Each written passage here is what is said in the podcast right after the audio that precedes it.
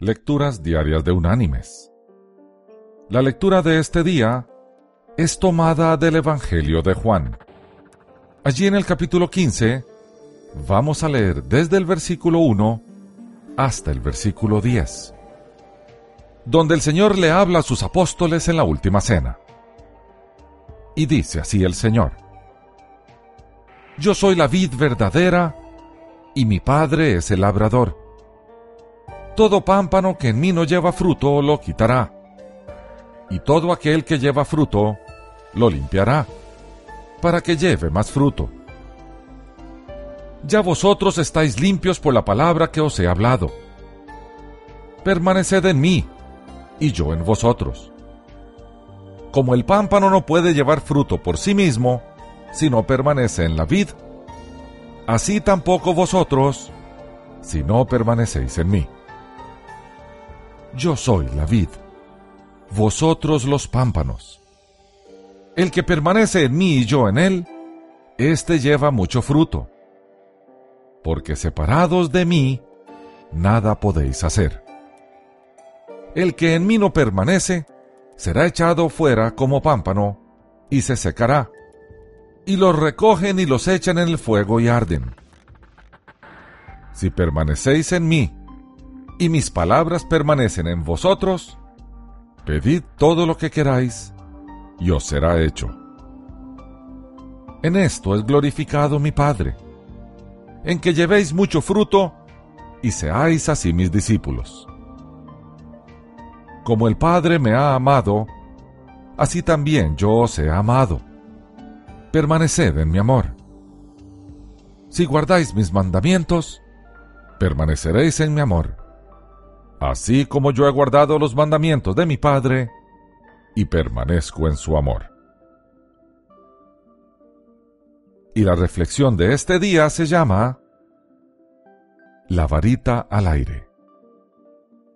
Había una vez una mujer escocesa que modestamente se ganaba la vida con artículos de cerámica que vendía por los caminos de su país cada día viajaba por los alrededores y cuando llegaba a una intersección, tiraba una varita al aire. Del lado que cayera la varita, le indicaba qué rumbo seguir.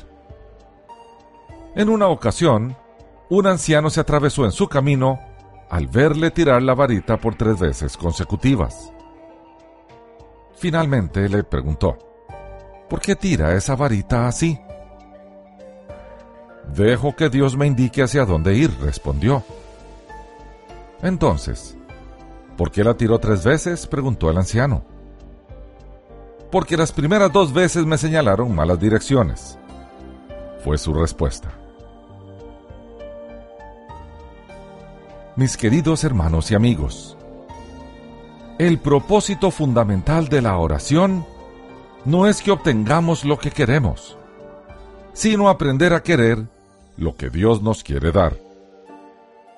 Pero eso nunca sucederá si no rendimos nuestra voluntad y nos colocamos en la agenda de Dios en lugar de la nuestra. La persona cuya voluntad está rendida a Dios mantiene una relación con Él como la que se describe en la parábola de la vid y los pámpanos.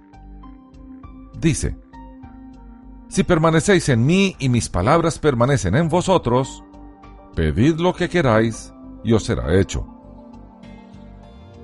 La rama que sostiene los racimos de uva, llamada pámpano, depende de la vid y vive unida a ella.